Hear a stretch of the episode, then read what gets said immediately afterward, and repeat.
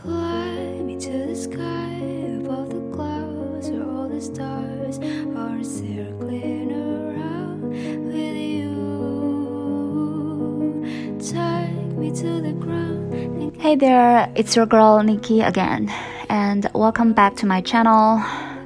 So, you know, these few days, um, if you're on the internet a lot, I'm pretty sure that you might be feeling down and frustrated, maybe or even smothered by the situation in Shanghai. You know, there is this news where a young woman committed suicide because she couldn't bear the attack from the internet trolls anymore. Um, and if you have friends in Shanghai, you can see from their posts that their daily sustenance is in trouble. I mean, they probably have no supply of fresh veggies and fruits and etc. And most depressingly, they have no idea how long this lockdown is gonna last. So, to be honest, um, I think these pieces of negative news can easily push us to a corner where we feel depressed and hopeless. But here in my channel, I never advocate indulging in our emotions, especially negative types. So we'd better recognize these emotions and think about what action we should take. I mean, when we organize our thoughts and really start to do something, we don't really have the time to be the victim of terrible emotions, right? So, here in this episode, I am going to talk about several things that I think we need to do during this very difficult and trying time.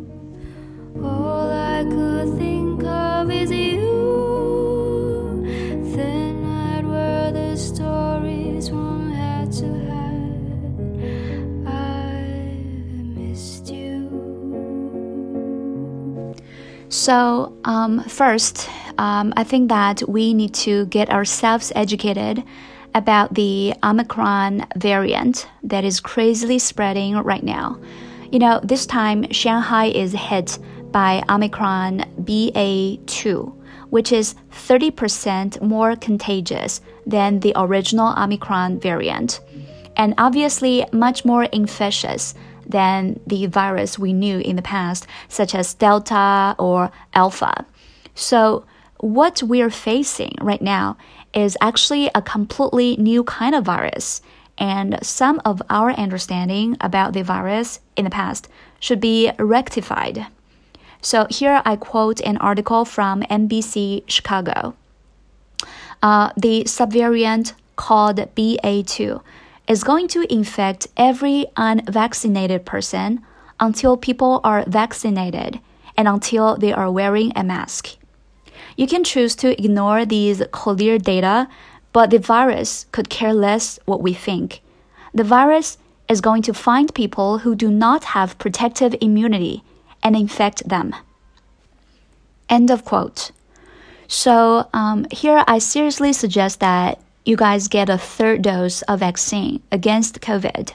I mean, it's gonna protect you, at least to some degree, I think you guys should also talk the elders in your family to get vaccinated because they are apparently the most vulnerable in the face of COVID. But of course, it's just my personal suggestion. You guys should do full research yourself before making a decision.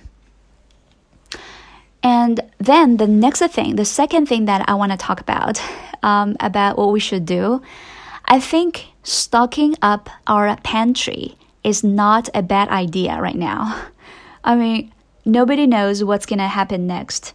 And what if our city is also under lockdown? I mean, usually people now are living a very fast paced life, and a lot of us live off on takeouts. And we cannot live without apps like Meituan or Hema and etc. But I mean, what if one day under lockdown, we cannot get enough sustenance from them. We might as well consider preparing something in advance just in case, right? So, girls and guys, do some shopping, okay? Um, you guys can go for some rice, beans, oatmeal, and canned fruit, and veggies, uh, dry milk powder, and peanut butter, instant noodles, sausages, you know, things like that. I mean, these stuff can be stored for a long time without going rancid. Um, anyway, uh, I hope that I am not sounding too crazy.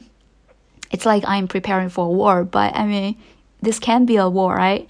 Anyway, so uh, the message here is to keep yourself um, well prepared and keep your pantry stocked uh, for emergencies, you know. Um, okay, now the last thing that I want to talk about that I think we need to do is to check your social media less. I mean it. You know, um, social media is all good because we're getting updated about things going on.